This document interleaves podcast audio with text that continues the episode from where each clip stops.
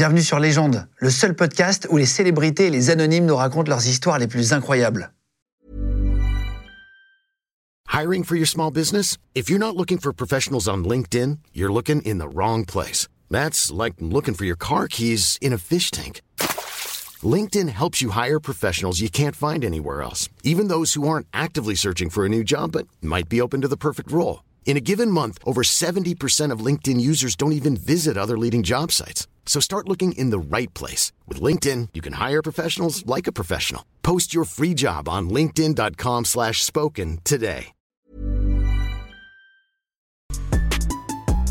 Les gens de podcast. Salut, c'est Cathy Guetta. J'organise de très belles soirées à Ibiza. J'ai lancé une application. Vous pouvez booker votre DJ en quelques clics. Et je suis très contente d'être avec toi, mon Guillaume. Merci. Voilà. Eh ben, bienvenue, Cathy. Trop content de te recevoir. Alors, Merci. pour tout vous dire, on, a- on s'est rencontrés sur une émission sur Rising Star. On a expliqué comme ça qu'on se connaît. Ouais. Euh, sur M6, on a fait une émission ensemble où tu étais dans le jury. Euh, C'était ma première Absolument, émission de télé. oui. Toi aussi, non T'avais jamais fait de télé? Je n'avais jamais fait de télé et on nous balance en direct, sans, sans répétition, sans, sans rien en fait. On est arrivé un soir, on nous a dit voilà, Cathy, tout à fait là, David, Guillaume, toi tu vas présenter sur un plateau et on a été voilà et on était en, en prime time, non? Ouais, c'était en ouais, prime, ouais. C'était en prime et euh, voilà, on devait énorme en débrouiller avec notre énergie et notre vibe. Mais sauf que quand tu n'as jamais fait de télé et que tu es en direct, enfin l'exercice c'était quand même très Ouais, le, difficile. le plateau, le plateau était immense et tout. On avait Ah un truc assez, euh, une sorte de baptême du feu Ah, mais le donc, euh, baptême du feu, non, mais Donc ça nous a rapprochés un peu. quoi. Ça, c'est sûr, parce qu'on a eu des- quand même de grands moments de solitude. Pour expliquer, j'ai recroisé Cathy il y, a, il y a un an et demi quand je suis venu en vacances. Oui. Euh, J'ai loué une maison avec des amis euh, à Ibiza et je suis allé à sa soirée, on va en parler après. Et je me suis dit, Oui. Mais c'est- hyper intéressant que tu nous racontes des anecdotes de soirée. Euh, je sais pas combien de soirées tu as organisées et depuis combien, combien d'années tu fais. euh, 25 ans, Ouais, c'est 25 ça, ans, c'est ça. j'organise des, des- des soirées, mais je pense, que- je pense que ça se compte en millions de personnes, les gens qui sont venus dans une soirée de Cathy et David Guetta. Mais en millions. Si on, on- on- on Ouais, si on les cumule. les- bah oui, si on cumule euh, tous les clubs, les restaurants, Ibiza, Paris, euh, euh, enfin tout ce que l'on a fait à travers le monde, les soirées à Miami, on a fait des soirées un peu partout. Donc euh, cumulé, je pense que c'est en millions de personnes. En fait, tu as une vie hors du commun, et on va l'expliquer après, mais ton rythme de vie, tu es un jour dans un pays, le lendemain dans l'autre. Je ne sais pas comment. On va parler de décalage horaire, on va parler de, de gueule de bois, je sais pas comment tu fais. Même euh, juste avec la fatigue, comment tu fais pour Ouais. te coucher aussi tard? Je me suis dit, tiens, 17h, le tournage de l'émission, c'est peut-être un peu trop tôt pour elle. Non. non, mais après, moi, j'ai. Moi, je- je- j'ai un travail, j'ai un travail qui est un, vrai travail. Le clubbing, c'est une, une vraie industrie. On doit l'organiser euh, la journée. Bon, moi, je n'ai plus de club où je dois être présente tous les soirs. J'ai une soirée de 7000 personnes qui est à Ibiza tous les samedis dans un club qui s'appelle le High et qui a été élu euh, enfin, pour la deuxième année le club le plus beau, le plus extraordinaire au monde. Donc je suis hyper fière d'être dans ce Ouais, club. bravo, bravo. Ouais, ouais, ouais. Et puis avec donc euh, euh, dans la soirée évidemment avec ce DJ que, que j'adore, avec un DJ que j'adore qui s'appelle Black Coffee, qui a euh, gagné un Grammy Awards euh, l'année dernière ou il y a deux ans, je sais plus, euh, mais qui est un DJ extraordinaire qui amène euh, ce mouvement musical, euh, l'afrobeat et tout ça. Enfin bon bref, il y a toute un, une production, il y a un décor, des costumes. De... On a amené euh, un vrai concept dans cette soirée. Et tous les samedis, moi, je suis là à accueillir mes milliers de personnes parce que c'est des clubs, euh, c'est un club qui, a, qui fait 7-8 000 personnes. C'est du boulot soir. la journée, parce qu'on voit que c'est du boulot le soir évidemment, mais est-ce que la journée ça se prépare beaucoup? Mais c'est un, un boulot colossal, une boîte de nuit. Et, euh, et c'est pour ça que je suis toujours très admirative de, de tous ces gens qui, continuent à être des patrons de boîtes de nuit au quotidien. Moi, je le suis plus, mais je, l'ai été, on l'a été avec David. Et euh, c'est un, boulot colossal parce qu'il y a la partie artistique. On doit organiser des soirées pour séduire et, accueillir les gens et, c'est, oui, séduire un public, une clientèle. Il y a l'aspect financier, il y a l'aspect organisationnel, il y a l'aspect euh, de diriger des équipes. Une, une tonne de, petits détails. On organise une soirée. faut penser au, au décor, faut penser euh, au chaud. Et il y a, puis dehors, ce qui se passe aussi devant, la, devant la porte, ceux qui ne peuvent pas rentrer. les pro- Enfin, il y a, y a des tas de problèmes. Et puis Ah ouais. la relation avec les fournisseurs, l'alcool, le, les sponsors. le- non, mais c'est une vraie entreprise. Donc. euh, C'est pas juste. euh, non, c'est pas, non, c'est pas juste. C'est pas juste. Ah, mais c'est pas juste faire la fête, quoi. Non, une, une- une boîte de nuit, c'est vraiment une vraie industrie qui génère beaucoup, beau- beaucoup de, de- même de prestataires, parce qu'il y a un graphiste pour faire l'invitation, puis après, il y a, enfin, il y a, il y a vraiment des, C'est des centaines de personnes c'est qui des- bossent dans une de tes soirées. Oui, des- des centaines de personnes. Bah, là, je vois, oui, par exemple, au Rail, il y a chaque soir à sa propre production. Donc, la soirée se finit, se termine à 7 h du matin. Il y a entre 80 et 100 personnes qui arrivent, qui, qui jumpent dans le club et qui vont changer toute la physionomie du club pour Ah la oui. soirée d'après. Non, mais c'est fou. Enfin, moi, je, je n'avais jamais vu ça. C'est-à-dire que nous, on était, des, on était quand même des fous furieux avec David, parce que le Bataclan, à l'époque, si je reviens un peu au Bataclan, Attends, on va revenir, on va revenir. Ouais. Attends, attends, attends, je vais reprendre la vie parce que on va essayer de suivre chronologiquement, d'accord Pour comprendre. Comment t'en arrivé là? C'est le principe de l'émission, on reprend la vie de nos invités. Euh, et parce que vraiment, c'est hyper intéressant après, parce que tu as eu des, des échecs, des énormes succès, mais tu as connu quelques petits échecs avant qui t'ont Non, non, appris. des- des- des- ça, ça des bons échecs. Bons- On s'en rappelle encore. Toi, t'es né euh, à Dakar, au Sénégal. Oui. Mais t'es pas resté longtemps. Non, non, non, parce qu'en fait, mon père était militaire de carrière, il était marin, et, euh, et ma mère était enceinte et a, a- a accouché au, au Sénégal, à Dakar, parce qu'elle suivait mon père. Et, mais j'y suis restée six mois, sinon moi j'ai fait mon enfance et mon adolescence à Toulon, dans le sud. À Toulon? Ouais, et, je suis. Et, et donc ton papa était camerounais, Oui. euh, camerounais et ta mère alsacienne? Oui, moitié alsacienne, moitié marseillaise. Da- Et t'avais quelle euh, relation avec tes parents? T'étais proche? Ils étaient plutôt absents? Euh, Ta mère était plutôt là, ton père moins, je Ouais. Ben, mon père était voilà, mon père c'était son travail voilà de partir. Et puis en plus il voulait il espérait avoir une, une, une- une bonne retraite. Donc euh, s'il partait très longtemps euh, s'il avait des missions très longtemps ben, il avait des bonus après des points pour sa retraite. Donc il partait Mon père est arrivé à l'âge de 5 ans en Europe et après en, en France. Il n'avait pas de famille. Ma mère, toute sa famille avait été, a été décimée pendant la dernière euh, guerre 39-45. Donc en fait, mes parents étaient euh, Ouais, des seuls, électrons libres, les deux, voilà, et, ils se sont rencontrés. D'ailleurs, c'est trop mignon parce qu'il n'y avait pas euh, les, les- les sites de rencontres à l'époque. Ils se sont rencontrés parce que ma mère a- avait euh, rempli une petite annonce euh, dans Jour de France, un petit journal, Ah. et la- l'annonce est allée jusqu'à mon père. Et c'est un copain de mon père qui a vu l'annonce et qui lui a dit Regarde, ça, voilà, peut-être que c'est Ah, il y bien avait pour des toi. annonces comme ça les Ben oui. Et donc, et voilà, tu recevais la lettre, et la lettre qui revenait, et, et- et un jour tu te retrouvais. Enfin bon, c'était Tu pas. savais pas quoi ressemblait la personne Ne- Pas du tout. Bah, tu remplissais, tu découpais ta petite annonce et tu l'envoyais par, par la poste. Donc, ils se sont rencontrés comme ça. Et, et j'ai mes frères et moi. Donc, nous, on est euh, les doigts d'une main. C'est, on est cinq, voilà, dans notre famille. D'ailleurs, je souffre. je- je- c'était toujours un, un supplice pour moi quand je, je démarrais euh, l'école. Tu sais, quand tu es à la maternelle ou, à- ou à la petite école, on te demande, enfin, moi, en tout cas, dans le, à l'époque, on me demandait mon arbre généalogique. Alors, les enfants, on va faire l'arbre généalogique. Papy, mamie. Et moi, j'avais jamais ni papy, mamie, les cousins, les oncles, Ah, les tantes. ouais, ouais. C'était un supplice pour moi parce que mon arbre, il était, il était, il y avait une branche, où il y avait mes parents et mes frères et puis c'est C'est tout. une tige, quoi. Ouais, une tige. J'avais oui, une tige qui partait comme ça, mes frères et mes parents. Bref, mais, euh, mais voilà. Et donc, euh, j'avais un, un papa absent, mais qui était un être euh, formidable, contemplatif, content de tout, positif. Et j'avais une maman qui était présente. Moi, en 20 ans de ma vie, je, je n'ai jamais eu le souvenir de rentrer de l'école ou de rentrer chez moi et de pas avoir ma maman. Ah oui, oui. Donc, euh, elle était toujours là, aimante, bienveillante, à nous, à nous soutenir. à- lorsque je lui ai dit à, à- à- à 17 ans, 18 ans, tout juste 18 ans que j'allais quitter l'école euh, pour euh, travailler la nuit, elle ne m'a jamais jugée, elle m'a toujours fait confiance. Et euh, voilà, c'était euh, mon héroïne. Putain, c'est vrai. Et donc rien à voir avec le milieu de la nuit finalement. tes Rien à voir vraiment, avec. euh, non, moi j'ai. On n'a jamais. été- Voilà, moi j'ai pas été euh, la d'une famille, euh, voilà, de musique ou même de club ou de restaurant ou d'hôtel ou D'événementiel. Mais d'événementiel, mais pas du tout, pas du tout. Donc je pars de zéro. Lorsque je rencontre David, c'est dans un club. Lui est, étudiant à Nanterre. Donc moi, je suis... Alors, moi, je travaillais... Quand, quand je rencontre David, je travaillais dans un bar avant-boîte, un lounge à Saint-Tropez. Et donc, je commençais à 17h, je finissais à 2h du matin. Et à 2h... À la Scala? Non, Non. euh, à l'Hystéria. ça À l'Hystéria, s'appelle, d'accord. Et, et c'était ma, ma première belle, euh, euh, un peu ma révélation, ma première belle expérience à Saint-Tropez, parce que oh, j'avais vu Johnny Hallyday, j'avais vu George Michael, Elton John, je les servais, moi petite serveuse, à, à- à danser quand je servais ma, ma bouteille de champagne. T'avais pas trop d'argent quand t'étais jeune, en gros, c'est ça Ah, mais moi, j'avais pas d'argent du tout. Ma famille n'avait pas d'argent du tout. Moi, euh, mon frère a commencé comme apprenti dans un garage. Il est, il est, il est parti de, de- de son garage euh, euh, en tant que mécanicien à l'âge de la retraite.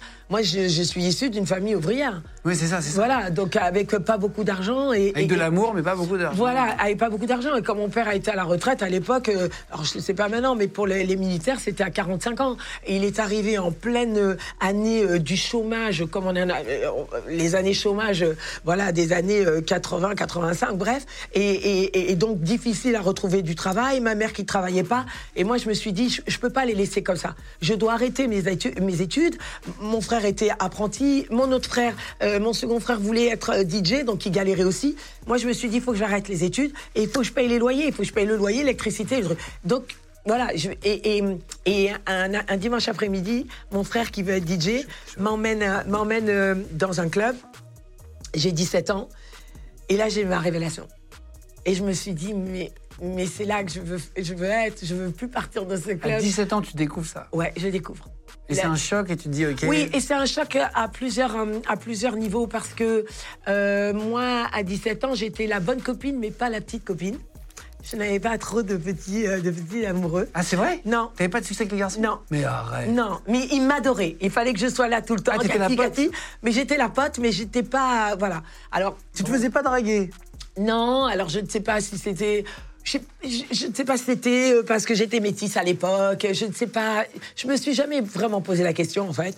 Et euh, mais j'avais pas de petit amoureux. D'accord, d'accord. Et, euh, et, et voilà. Et moi, je regardais beaucoup la télé. C'était le seul loisir que mes parents avaient à, à la maison. Et j'étais fan des émissions Marité Gilbert euh, Carpentier, les émissions de variété. Et je regardais Claude François, euh, même les kits, euh, kits créoles à l'époque, les, enfin, toutes ces, ces, toutes ces, ces chanteurs ou chanteuses qui avaient des danseurs.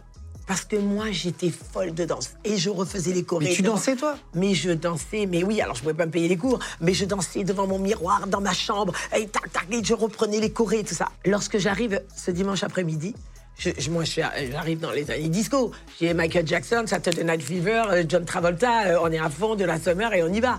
Et donc, lorsque j'arrive là, mais je commence à danser. Et là, je vois que j'ai des regards que je ne connais pas.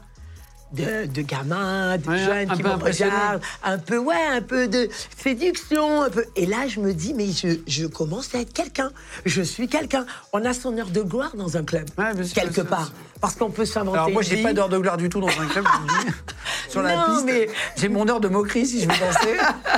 Non, mais disons que dans un club, on, on peut être qui on veut dans un club. On n'est pas là si je vais à la pharmacie, que j'ai la pharmacienne qui me donne des médicaments, je sais qu'elle est pharmacienne. Mais dans un club, Ah je te rencontre. Je sais pas que tu es Guillaume Blé avec Est-ce une qu'il faut, émission. est-ce qu'il faut danser quand t'es un homme En vrai, qu'est-ce que tu conseilles? Moi, par exemple, je sais, moi, je suis le. le- tu sais, il y a deux types de mecs. Il y a les mecs qui savent vraiment stylé. et Ouais. tout. Et moi, moi, il y a, y a moi, et je fais juste ça au max. Au max, c'est ça, moi. voilà. En fait, c'est c'est d'ailleurs Will Smith qui dit. Dans, attends, c'est dans quel film? Euh, merde, où il est coach en séduction. Hitch, hein, c'est ça. Et il dit en fait, faut pas faire plus que ça. En fait, ça sert à rien de faire plus le minimum. Le minimum. Qu'est-ce que tu conseilles, toi, en vrai, quand tu sais pas Bon, danser pour Moi, je trouve que c'est quand même plus sexy un homme qui a le rythme et qui sait un peu danser. Ah, Moi, je suis à contre. Parce que ça. Ouais, Moi, j'ai pas, ni le hein. rythme, ni le tempo, ni la hauteur, ni la. Oui, mais du coup, si tu n'as pas le rythme et tout, bon, c'est vrai que tu peux un peu, si tu ondules. Faut un pas rester sans bouger non plus. Voilà, faut pas être raide. euh, bon, ça, prouve que tu as un peu un groove. Ouais, c'est ça. Moi, je suis plutôt le mec qui fait des vannes, qui regarde ses potes, qui fait des. Non, c'est le ringard, non, je rigole, c'est pas c'est le mec qui fait euh, pêche à la ligne, là, tu sais, t'as toujours les mecs comme ça. Bon, Euh, après, avec la musique électronique. Bon, de- Là, il y a plein de mecs qui se reconnaissent, je le sais, là. Non, mais avec. Un peu moi aussi, en vrai, Non, pardon. mais Guillaume, c'est vrai qu'avec la musique électronique, bon, tout d'un coup, le fait de Oui, ne pas moins- savoir danser ne, ne te ne t'empêche pas de, De prendre du plaisir. Ouais, de prendre du plaisir parce que tu, tu peux sauter, tu peux. Bon, voilà. Hip-hop, il faut savoir danser hip-hop. Ouais, Ça, c'est déjà je suis plus compliqué. Moi, parfois, je vois des, des gens qui adorent le hip-hop qui dansent. Euh, non, s'il te plaît, reste aussi. non, mais je veux bien que tu kiffes, mais bon. ça va pas. Oui, en fait, c'est quand même un savoir-faire. C'est quand même un savoir-faire. Dan- Danser, euh, parce que, oui, même pour, je trouve qu'une fille, vous avez plus le rythme de base, tu vois ce que je veux dire Oui. Ou je sais pas, t'es peut-être moi. hein, je suis. euh, Non, mais une fille, bon, le vois. cheveu, on sourit, on bouge un peu le. Ouais, voilà, exactement, exactement. Hein, Moi, si je commence à bouger le, toi, ça marche pas. et attends, et donc t'as- à la Scala, j'ai noté à 20 ans, euh, tu t'occupes des vestiaires au départ. Oui. En fait, finalement, c'est assez intéressant parce qu'aujourd'hui, quand on voit Cathy, elle, gère la soirée, elle a créé, mais en fait, tu as commencé à tous les postes, entre guillemets. Tous les Et postes. c'est pour ça que tu sais quand quelqu'un te l'a fait ou fait mal son boulot, parce que tu as fait tous les Exactement. Mais lorsqu'on avait nos soirées avec David, c'est ce qu'on on se disait. Personne ne peut nous accrocher. Ou personne quoi, ne ouais. peut. Ouais, personne. Parce que, euh, bah, écoute, t'es pas content, je prends le bar. T'es pas content, ben c'est pas grave, je fais la salle. T'es pas content. Enfin, on, on occupait un peu tous les postes. On- voilà. Mais c'est vrai que j'ai démarré. euh, eh bien, moi, je voulais absolument travailler. Donc, j'avais commencé à travailler à la Scala l'été. J'avais fait une saison. Euh, voilà, vais faire de l'argent de poche, quoi. Oui, Et oui, voilà, l'été. Et puis, lorsque j'ai enfin, lorsque j'ai décidé de vraiment être en vie active et puis de travailler dans, dans, dans, dans un club, euh, j'avais pas de- poste vraiment. Et le seul poste un peu vacant, c'était euh, d'être euh, au, au vestiaire. Et moi, j'étais très contente d'être vestiaire parce que je parlais aux gens, je leur prenais la veste. J'étais très contente de leur prendre la veste. T'as toujours Moi, été comme ça, assez. Toujours, toujours été T'as toujours eu ce caractère? Ouais. Parce que j'ai toujours aimé faire plaisir, j'ai toujours aimé euh, parler aux gens, les découvrir.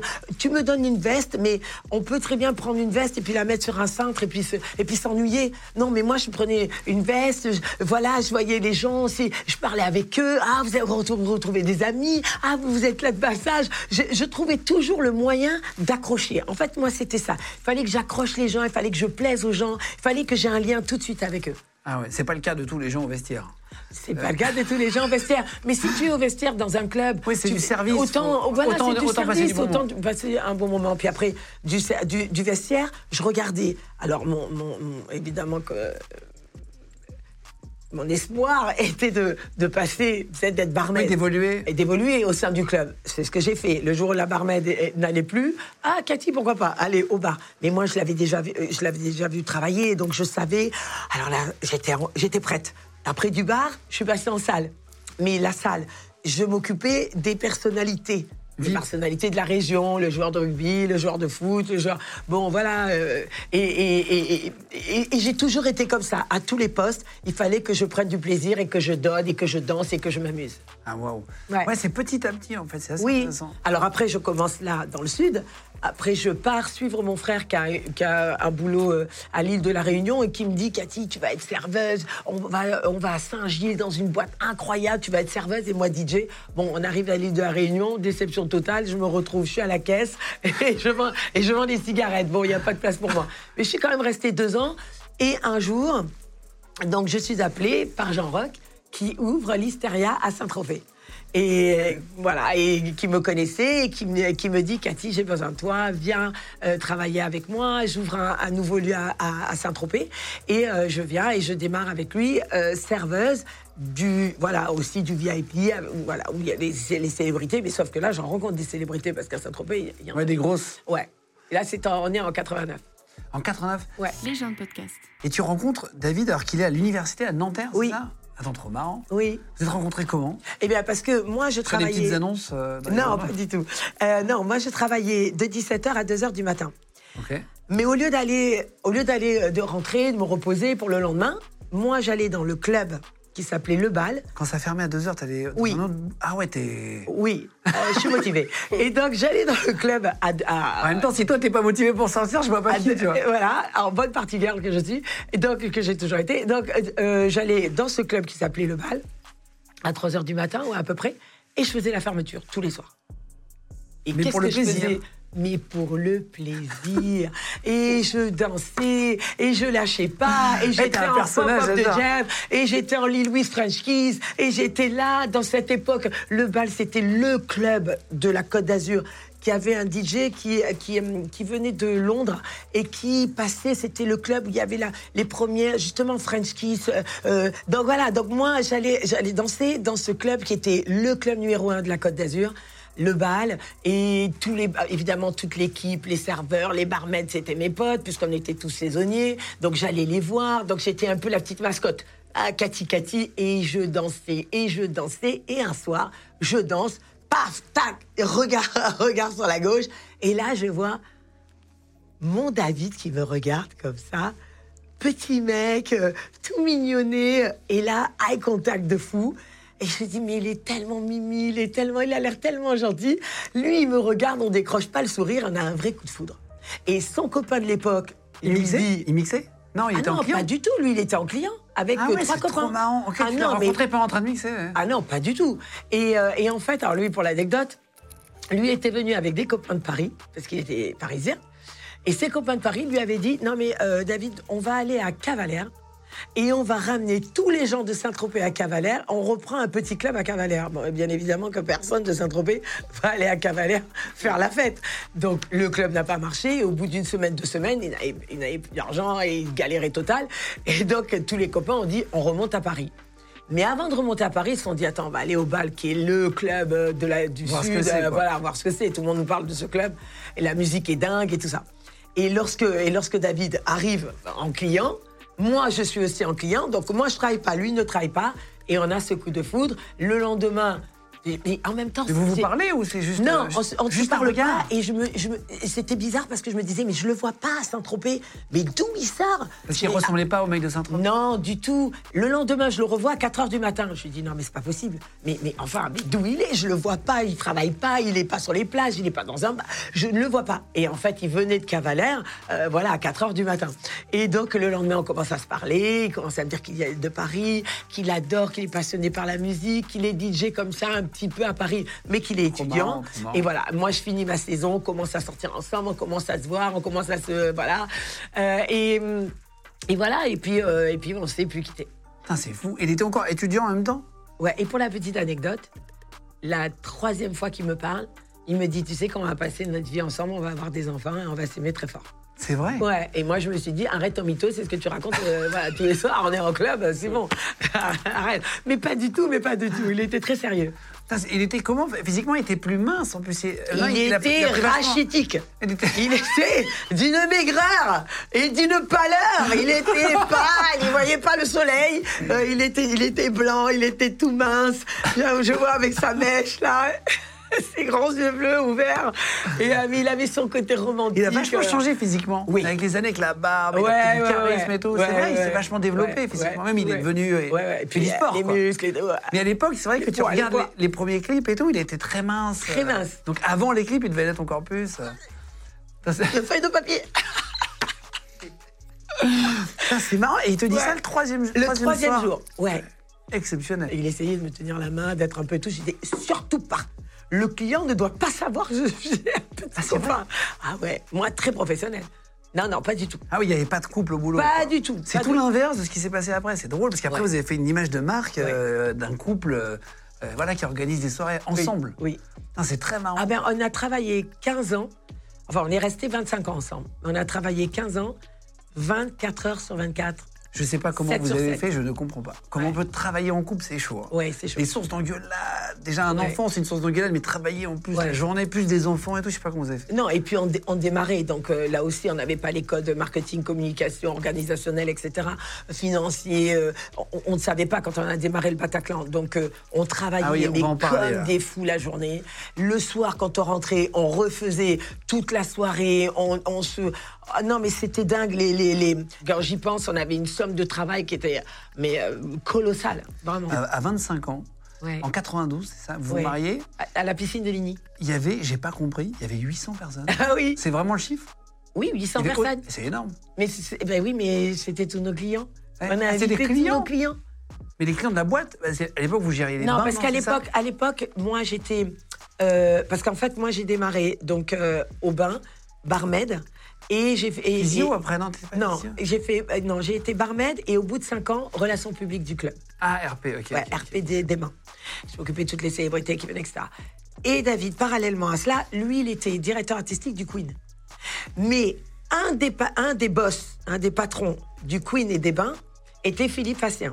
Ok. Voilà, qui, qui, qui, était et le patron du Queen et le patron des bains. Donc lui, il avait ses, ses, ses Sakati au, au bain Ah ouais, ok. et son David au Queen. Lorsqu'on s'est mariés, Il a été extraordinaire. Appeler tous les fournisseurs, donner leur de l'alcool. Bon, parce que nous, euh, la piscine de Ligny, on a, on a tout fait à l'embrouille. On n'avait pas d'argent. Donc, euh, pour avoir la piscine de Ligny, qui était une, une piscine, bon, elle n'existe plus aujourd'hui, mais qui est de scène magnifique, 1000 personnes.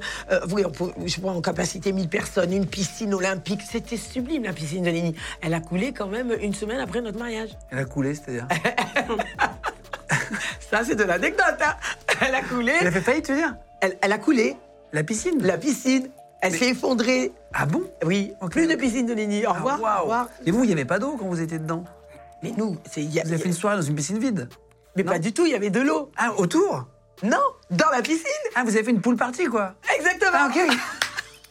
ok, je comprenais Ouais. pas. je- Ah, Non, en fait, mais- tu rentrais, c'était Votre comme mar- la vous avez piscine fait un- une Molitor. pool party pour Mais- votre mariage? Oui, C'est énorme oui. Attends, mais tu te rends compte que c'est pas euh, habituel Non, t'as même plus de notion. En fait, t'as as vécu, t'as trop vécu. Non, j'ai pas. que- Non, attention. Non, mais. En fait, c'est tellement- Attends, en tellement 92, habitué. c'est pas que j'ai de la notion. Je suis à Paris, je travaille comme une dingue de- depuis 15 ans. On monte, on monte euh, nos établissements, nos trucs, et on, et, et- et- et on est toujours les bains, le Queen. On n'est toujours pas parti au, au Bataclan. Donc, lorsqu'on on organise notre mariage, on l'organise un peu. C'est un peu notre première event avec David, j'ai envie de te dire, parce que 800 personnes, la piscine de Ligny, il faut la dealer.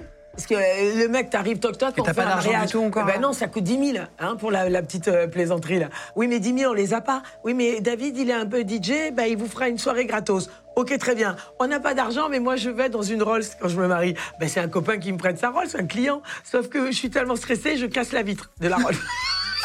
Euh, il s'en rappelle encore, il m'en parle encore.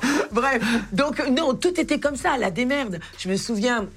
Asdine Alaya, que j'adorais, qui, qui avait participé à ma robe, qui m'avait offert. Euh, Thierry Mugler, pareil, le costume de David. Tout le monde, tout le monde participait parce qu'on était un peu, on était les, on était ce petit couple travailleur qui ne lâchait Ah, étiez rien. appréciés, quoi. Mais oui, on était appréciés par tout le monde, on se battait comme des, comme des, des fous. Et, et- et lorsqu'on on- on décide de se marier, tout le monde a envie de nous aider. Donc je connaissais euh, euh, Philippe Campion, je crois que c'est, oui, euh, qui, a- qui avait euh, la foire du trône. Ah oui, oui, euh, c'est La Marcel Campion, Cam- non euh, Marcel, non, ou Philippe, son fils. Ah son oui, neveu. bon, les Campions. Un- voilà, les Campions, la famille Campion que j'avais connue. Des forains, ah ouais, très connus. Ouais, que j'avais connu à Saint-Tropez. Donc il m'avait fait, parce que moi j'ai un peu mon côté petite fille, donc il m'avait fait la fête foraine. Donc j'avais que des barbes à papa, des pommes d'amour. et une tout. Kermesse, quoi, trop Bah, Une kermesse, comme Ouais, ça, trop on sympa. faisait pas à manger. Parce que 800 personnes, avait pas. La- non, merci. Ah, ça coûte cher. Ah, ben oui, la pomme d'amour, euh, ça te cale. Donc, bon, voilà, donc voilà, tout était comme ça, à l'embrouille, le mariage. Mais 800 personnes. C'est-à-dire que même pour amoindrir le coup, on avait le magazine Elle qui nous avait demandé au sein du mariage, ils avaient une thématique mariage, de faire un shooting pour le magazine l'ap- l'après-midi du mariage. Non, mais je te dis, ah non, mais nous, on était. Ah, en fait, on on les lâchait bouts de rien. ficelle au départ qui ont Des bouts de ficelle. Euh, Philippe, s'il te plaît, tu peux demander aux fournisseurs qui nous donnent de l'alcool pour les gens. Je me rappelle, on n'avait pas beaucoup d'alcool non plus. Mon père avait une table, il avait mis une grande nappe et il avait caché toutes les bouteilles. Et moi, à un moment, je, je vois les gens qui allaient voir mon père. Je dis, bon, mon père est extraordinaire, mais quand même, tous les invités qui étaient là, qui allaient voir mon père, je dis, mais qu'est-ce qu'il fait? Et mon père, il sortait de dessous la table, les bouteilles de champagne et il donnait, il faisait le bar à la table. Non, mais c'était- dingue. Donc Et c'est là que vous avez kiffé un peu les premiers événements. Ouais. Tu t'es dit, on peut organiser des grosses choses. Oui, oui, oui, oui. Et après, euh, l'année d'après, David m'a m'a dit Cathy, il faut qu'on il faut, il faut qu'on fasse des choses nous. Mais moi, j'étais très moi, j'adorais les bains. Déjà, j'avais commencé au bain douche, j'étais très content, j'étais RP, je, je m'occupais de toutes les célébrités, des soirées, etc. Et David, lui, il était au, au Queen, le Queen cartonné, on n'avait aucune raison de partir. Mais ce côté entrepreneurial, ce côté on y va, on a nos propres soirées, ça c'est David. Moi, je n'aurais jamais pu le faire dans ma vie. Ah, c'est vrai? Sans lui, jamais de la vie.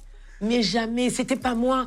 Moi, j'avais, j'avais ce côté les gens, le pillard, les recevoir, etc. Mais de là à franchir le pas, d'avoir nos propres. D'être entrepreneur. Ouais, entrepreneur. Ça, c'est quand même euh, bon. C'est une étape euh, beaucoup, enfin Ça, particulière. c'était hein. plus lui, alors. Ça, c'était plus David, parce que David, les études. Donc, Ah. moi, quand je l'ai rencontré, il était en, en maîtrise de, de- droit ou licence de droit, je sais plus. Mais bon, des Toi, t'as pas fait d'études À moi, rien. moi, moi, rien. Moi, seconde et au revoir, merci, bonsoir.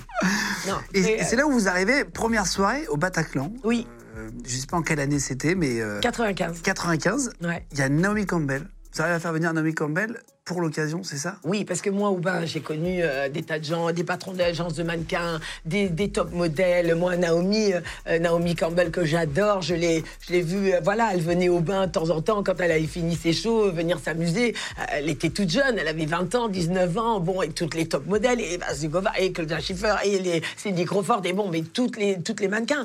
Et, hum, et donc, on décide de partir et de créer nos propres soirées au Bataclan. Et alors Là encore à l'embrouille, on va voir les frères Lalou à l'époque et on leur dit voilà, on veut prendre le Bataclan. Alors ils nous disent oui, mais nous on n'arrêtera pas les concerts. C'est-à-dire, ben, c'est-à-dire que vous pouvez, vous pouvez prendre le Bataclan, mais après les concerts. Mais oui, mais comment on fait? Parce que vous n'êtes pas une boîte de nuit. Et comment on monte une boîte de nuit? Ça, ça sera votre problème. Vous aurez une heure pour monter votre boîte de, votre boîte de Ah, nuit. Donc, on ne se démonte pas. hein. Au lieu de prendre que le samedi, nous, on prend jeudi, vendredi, samedi. Il y a les concerts qui se terminent à 23h30. On a une heure pour monter un bar amovible, euh, un VIP, euh, monter, mettre les bouteilles, les caisses enregistreuses, les, les- Non, mais c'était de la folie. Et là, en une heure, on devait reconstituer un club et accueillir euh, 3000 personnes. Bon, le premier, l'inauguration, on veut taper fort.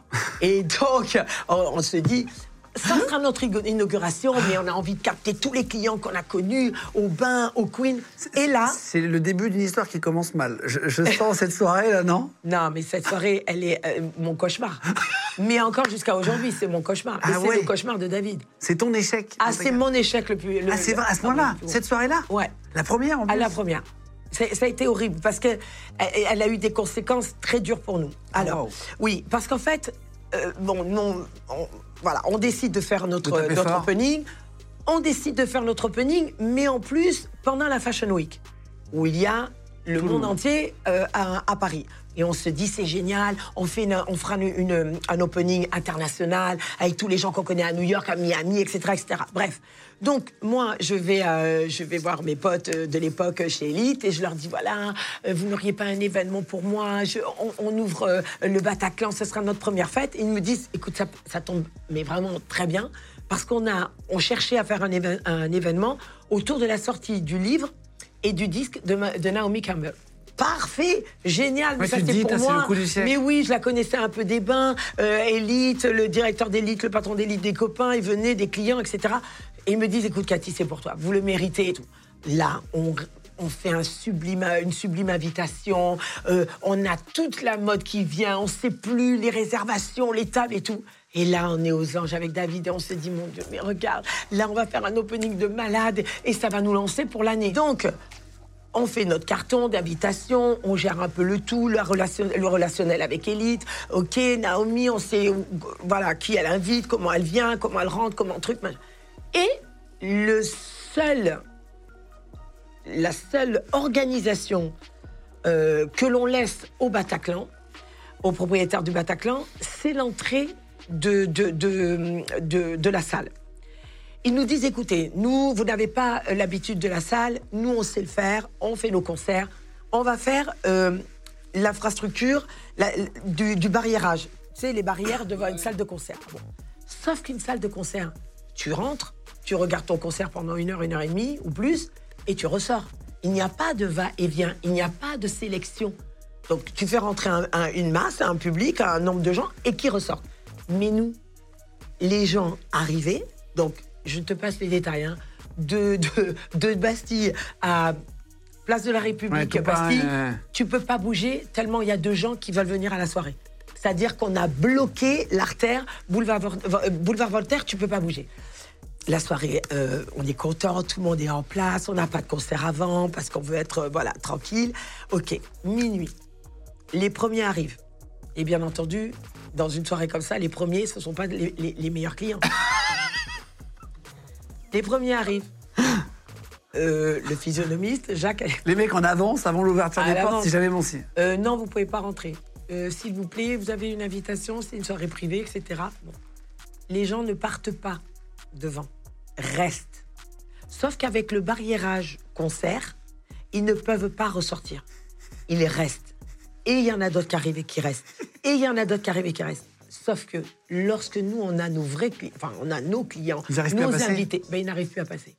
Ah là. Et là, on ne peut pas faire sortir ceux qui. Parce que c'était pas le barriérage qu'il qu'il fallait. Il fallait qu'on fasse rentrer les gens, qu'il y ait une sortie, qu'il y ait une. Oui, revoir. D'autres, voilà, Ouais. d'autres euh, personnes de sécurité qui fassent. Voilà, qui fassent. Qu'il y ait une circulation nette. euh, Ouais. Comme on a, on a fait. Oui, ça euh, bouge, quoi. Ça bouge. Et là, on est en panique. Parce que personne ne rentre. On est vide. Et dans la soirée, on a, pas- on a- sur une soirée de 3000 personnes, on a pu faire entrer 500 personnes. Ah ouais. Ouais, et là, c'est la Un catastrophe. sixième de ce que tu as Parce que, mais un sixième, et là, c'est la catastrophe. Ça vite dedans. On sauve, euh, on sauve Naomi, euh, des, des, des tombonnelles, parce qu'on les fait passer par le côté. Il y avait une autre sortie, euh, voilà, euh, enfin, une autre sortie entrée euh, de secours. Donc, on les fait passer par là, parce que c'est, c'est, c'est- c'est- on peut pas, on peut pas leur dire non. Donc, voilà. Mais c'est une catastrophe. On, a, on, on perd euh, la crédibilité, on perd. Et puis, les gens sont quand même, on le sait bien, on part de deux succès qui sont le Queen et les bains. Mais on- on- nous, nous étions employés à l'époque. Et là, on se présente en. Ce, ce sont nos soirées aujourd'hui, hein. organisateurs, presque patrons. Donc les gens te- t'attendent au tournant. Ils Ouais. t'attendent comme ça. À la Kalachnikov, tu vois ce que je veux dire? Et donc, bon, et là, ce jour-là, on rate total notre opening. Les gens nous en veulent. Mais tu sais même pas comment. Ils nous laissent même pas une deuxième chance. Il n'y a plus personne. Le, lend- le, le week-end après, il n'y a pratiquement plus personne. Euh, on avait de l'argent pour payer les deux week-ends en location de salle et pas plus. Et là, on a dû se réinventer avec David. On a dû aller être créatif, chercher d'autres clients, faire les boutiques de. On, on avait notre personnel, on leur disait on est dans la merde. Toi, tu feras Saint-Germain, toi, tu feras le 8e, toi, tu feras. Et on allait, on tractait avec des flyers dans toutes les boutiques, dans les écoles de mode, dans les écoles, dans tout. C'était. On a cherché un autre public. Voilà, et ça c'est vraiment la plus grande, le, le plus grand cauchemar que, que- de soirée qu'on en a vécu. Ça s'est pas fait si facilement, en fait. Ah non, ça n'a pas Votre été succès, en fait. facile du tout. Et tu fais d'autres échecs souviens- début. hein. Ouais, et je me souviens que la première soirée, donc la soirée euh, élite Naomi Campbell l'opening, c'était le 5 ou 6 octobre. La première soirée où on a le Bataclan plein, euh, euh, joyeux, la réussite, où on a des vrais clients qui viennent, enfin des, nos gros clients qu'on avait du Queen du Bataclan. On commence à avoir des célébrités, on commence à avoir, parce que nous on avait un, un public très euh, très éclectique, on avait autant des gays que des hétéros, des, c'était gay, gay- ouais, c'était gay friendly, c'était nous, il fallait juste que tu viennes faire la fête, que tu arrives avec Bon ton délire, look, voilà. bon délire, voilà. Nous, c'était l'ouverture à fond, toujours, les soirées guetta, toujours. Et, euh, et, et je me souviens que la première fête, où, où on s'est dit, ça y est, on est sorti du tunnel, on est sorti du cauchemar, ça a été la célébration de mon anniversaire au mois d'avril. Donc, Ah, octobre, six mois. avril. Six mois. Et pendant six galère mois, totale. c'était galère. Total. Vous faites d'autres soirées Parce que ma mère, pardon, parce que, parce que ma mère travaillait avec nous. Ma mère qui n'avait jamais travaillé, travaillait avec nous en boîte. en boîte, en club. C'est incroyable. Elle ça. avait 68 ans ou 69 ans. Elle vendait les cigarettes et les bonbons. Mais, Mais par- c'est- jamais personne n'a su que c'était ma maman. Les bonbons. Les bonbons Elle vendait des bonbons. Des bonbons, des cigarettes et des bonbons. Ah, mais je pas des chewing-gums, bonbons. des sucettes. Ah, pourquoi ouais. il n'y a plus ça dans les clubs? Bah, j'ai jamais vu, moi. Ah, bon, Il y a des machines aujourd'hui. Quand il y a des mecs qui me disent bonbon, bonbon, ça veut pas dire. c'est Non, pas mais c'était c'est- très drôle parce que parfois tu avais, toute une, elle avait toute une cour. Mais elle, elle, elle, elle comprenait rien. Alors parfois, t'en avais quand même qui étaient bien allumés Ah bah ouais, ouais, et qui venaient la voir et qui lui faisaient des blagues ou qui rigolaient. Et puis elle, la pauvre, elle commençait parce qu'elle voulait travailler. Je lui ai dit bon, ma maman vient travailler avec moi. Tu vendras les cigarettes et les bonbons. Et donc elle, mais 5 heures du matin, la pauvre, elle tenait pas. Donc à 4 heures, elle commençait comme ça à s'endormir. Et t'avais, t'avais des. Elle a bossé pendant les clients. six mois de galère, c'est ça avec vous? Non, elle a, a, elle a bossé pendant, pendant 7 ans. Ah oui Elle a fait l'année du Bataclan, les deux ans et demi du Palace, les six ans du bain. Elle Ah, waouh. bossé plus. Putain, c'est fou. Et les gens, enfin, très peu de gens savaient que c'était ma maman. incroyable. Ouais, mais elle ça- n'avait jamais travaillé vraiment, elle était contente. Mais ça l'a Elle- ça l'a amusé en mais ça l'a amusée, elle voyait du monde. Et toutes les semaines, alors au début, elle vivait chez nous avec David. Et toutes les semaines après, elle voulait pas nous déranger. Elle prenait son AOM, c'était à l'époque. Elle prenait son avion et elle repartait voir mon père à Toulon. là. Alors elle s'endormait à l'aéroport. Non, non, c'était c'était très comique. Les gens de podcast. Euh, vous faites une soirée à Ibiza où il y a 200 personnes aussi. Oui. Ça, c'est après? Ah oui, ça c'est après. Alors c'est après, mais non, c'est pas vraiment après. Vous avez connu le On fait succès le même Bataclan. Ouais. D'accord Six mois. Six mois. Mais on est resté un an au Bataclan. Après, on est venu nous chercher pour reprendre le palace, qui était en liquidation judiciaire. Pour reprendre sous administrateur et tout ça, donc pas facile. On était à deux équipes. Là, on, vient nous chercher pour reprendre en direction artistique le palace. On a fait un carton.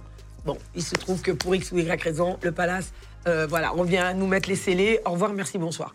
Et le patron des bains de l'époque, qui est un des patrons des bains qui s'appelle euh, qui s'appelait Hubert Boukobza, m'appelle et me dit écoute Cathy, je sais que vous n'avez plus le palace. Moi j'ai besoin de vous parce que de toute façon les bains ça marche plus. Vous avez pris tous les clients. Viens, je, avec David, je vous mets co-propriétaire des bains et je vous offre des parts. Mais non. Et- oui, bien sûr, je vous offre des parts, 10% à l'époque. Et on gagnait d'année en année des, des parts en fonction des Ah oui, des résultats. succès, euh, tout ça. ouais. Ah ouais, vous débloquiez des parts. Oui. quoi. Ça, c'est comme ça que vous avez commencé à prendre vraiment du poids. Oui. Et euh, les soirées Fuck Me I'm Famous, Oui. c'était les premiers énormes succès internationaux. Oui. Vraiment, c'était votre marque euh, Ah oui, qui a explosé. Ça, c'était en quelle année euh Alors, on a commencé la première soirée catastrophe à Ibiza en, en 95, l'année du Bataclan, parce que le propriétaire du Space de l'époque, grand after hour, euh, ouvert 23 h sur 24 à l'époque, bon ça, ça n'existe plus à Ibiza, euh, vient nous voir au Bataclan, entend parler d'un couple incroyable qui fait des soirées. euh, bon, il vient nous voir, il, se présente et il nous dit écoutez, moi j'aime bien ce que vous faites, j'adore votre énergie, etc. Venez faire une soirée à Ibiza. Mais nous, une soirée à Ibiza. Mais notre rêve absolu. Donc là, on est hyper content. On vient, on se dit, on est prêt. Donc on, est- on est prêt, sauf qu'on a une équipe de six. D'accord Au milieu de soirée, Ministre of Sound, les Anglais, Made in Italy, les Italiens, les Hollandais, les grosses soirées d'Ibiza. Enfin, ils, nous, ils ne nous Ouais, avaient pas très, attendus à l'époque. hein. Voilà, Manu Mission et compagnie. Et nous, on arrive, bon, français, très peu de français à l'époque, pour, pour ne pas dire euh, quasi pas de français. Petite semaine du mois d'août, du 15 août, c'est tout. Il n'y avait pas de français. Déjà, il n'y avait pas de ligne directe, puisqu'il n'y avait pas Vueling, euh, Il n'y avait pas d'avion direct. Il fallait euh, arrêter- s'arrêter à, à Madrid ou à Barcelone. Ah là là. Ouais. Et t'arrives, première soirée. Première soirée au Space, donc moi je me pen- je pense que c'est une Grosse soirée boîte à minuit, ouais, grosse boîte, et je me dis, mais c'était sur Hiring for your small business? If you're not looking for professionals on LinkedIn, you're looking in the wrong place. That's like looking for your car keys in a fish tank. LinkedIn helps you hire professionals you can't find anywhere else, even those who aren't actively searching for a new job but might be open to the perfect role. In a given month, over 70% of LinkedIn users don't even visit other leading job sites. So start looking in the right place. With LinkedIn, you can hire professionals like a professional. Post your free job on linkedin.com slash spoken today. This message comes from BOF sponsor eBay. You'll know real when you get it. It'll say eBay Authenticity Guarantee. And you'll feel it. Maybe it's a head turning handbag, a watch that says it all, jewelry that makes you look like the gem, or sneakers and streetwear so fresh every step feels fly. eBay gets it. So look for the blue check mark next to that thing you love and be confident that every inch, stitch, sole, and logo is checked by experts. With eBay Authenticity Guarantee, you can trust that feeling of real is always in reach. Ensure your next purchase is the real deal. Visit eBay.com for terms. la terrasse, c'était un peu after, un peu sympa. Je me dis, bon, soirée, minuit, 5 h du matin, 6 h du matin, comme on a connu. Non, pas du tout. Il nous donne le 7 h du matin, 2 h de l'après-midi. C'est l'horaire de fermeture Ah de la ouais, boîte. exactement. Je dis, mais David, mais on va jamais y arriver. Mais, mais comment on va faire comment on peut... Puis, ma Cathy, on va dormir avant, euh, les gens viendront, on se débrouillera, etc. Bon, bref, euh, une catastrophe. On, on- on invite un peu les gens, on tracte un peu dans Ibiza, mais bon, on- les gens nous voient quand même, on est là, on est présent, mais bon. Il pleut, c'est une horreur. La police est sur le parking. Alors là, les gens, ils continuent, ça veut pas s'arrêter. La pluie, ça veut pas s'arrêter. Et moi, je pleure toutes les larmes de mon corps, autant que la pluie qui tombe sur moi. Donc voilà, et, là, j'ai Pépé Rossilio, le Je sais propriétaire. pas, vous avez eu autant de galères au début. Ah, c'est incroyable. ouais, ouais. Et on a eu, euh, on a, oui, 200 personnes, quoi, les 200 copains français qui étaient là. Et qu'est-ce que tu as fait? Qui a fait que ça a fonctionné, les Fuck Me I'm Famous Pourquoi d'un coup ça a explosé comme ça? Ça a été quoi le coup de génie, le Plusieurs, moment? Ouais, plusieurs raisons. Déjà, on a fait le Space, bon, un désastre. Après, mais quand même, le propriétaire de, de- du Space euh, voyait qu'on en voulait, voyait qu'on avait un super potentiel, parce que si on réussissait à Paris, on pouvait réussir aussi ici, avec de la motivation et de l'acharnement et de la volonté. Donc, il nous dit, bon, ah, les guettas, arrêtez là, Cathy, arrête de pleurer. Il me prend dans les bras, arrête de pleurer. On va refaire l'année prochaine. L'année prochaine, il nous propose, il connaissait toute, le- toute l'île, bien sûr. Il nous dit, écoutez, c'est pas pour moi, mais si vous voulez, je vous fais faire une soirée au privilège. Nous. Génial, euh, privilège, 15 000 personnes. Ah oui, c'est une grosse boîte. Non, mais on part de 200 personnes, un désastre, à 15 000 personnes, le privilège. Là, euh, on est juste fou. Mais c'est pas grave, on est en kamikaze de la, de, de la nuit. Et donc, on dit, on y va. Peut-être que pour entrer, il nous faut, et ça peut-être, un gros artiste, un gros DJ. Parce que David n'était pas euh, un gros Connu, DJ à l'époque, ouais, ça, euh, il n'était pas très connu. Donc là, on sollicite et on, a, on demande au Daft Punk. Et c'est le seul set DJ des Daft Punk à Ibiza avec nous au privilège. Sauf que les Daft Punk nous ont dit oui. Donc on peut pas les, on peut pas les décevoir. Ils étaient On connus déjà à l'époque. hein. bah, en fait, ils faisaient. Non, c'était l'année de Around the World. Ah Donc, ouais. c'était leur gros tube. Mais nous, on se baladait sur la plage avec des, les ghetto blasters, là, les postes. Et on disait Around the World. Donc, les gens, ils connaissaient le morceau, mais ils n'avaient pas vraiment associé le nom Daft Punk à Ah ouais, Around the. World. C'était le tout début. Donc, c'était le tout début. Donc, on était là, Daft Punk, Daft Punk, sur la plage. Les- on n'avait on n'avait pas d'argent. Donc, on avait pris une maison avec huit copains et on se relayait, trois chambres, et on se relayait pour dormir sur- dans le lit. Mais bien Ah, vous sûr. dormiez même pas en même Mais temps non, on dormait pas en même temps. Et ben oui, parce qu'il fallait traquer sur les parkings partout, 15 000 personnes. Donc le patron du club me dit, moi j'ai les Daft Punk, j'ai ces petits guettas très sympathiques, je vais leur couper le club. Ils vont aussi me remplissent 2-3 000 personnes, j'aurai les Daft Punk, c'est génial. Et, je- et voilà, et c'est pas grave. Sauf qu'on a tellement travaillé. On ne dormait pas, on se faisait courser par les sécurités des autres clubs. Ah, vous C'était alliez traquer devant les autres de boîtes. fou partout, on lâchait rien. Avec David, on dormait trois heures. Ça, on l'a fait pendant 15 jours. Le jour de la soirée, j'ai mon cœur, je crois, qui, qui va euh, sortir de moi tellement j'ai peur. Et euh, là, j'appelle un copain, le pauvre, qui était dans la finance. Et j'ai dit, viens, ça va être génial. Et puis ça, tu vas nous aider. On va faire les Daft Punk. Lui, il vient. Le pauvre, il est tombé malade à la fin. Tellement il a travaillé. Il a jamais dormi. Il n'a jamais mangé. Il a perdu 10 kilos. Non, mais c'était une horreur.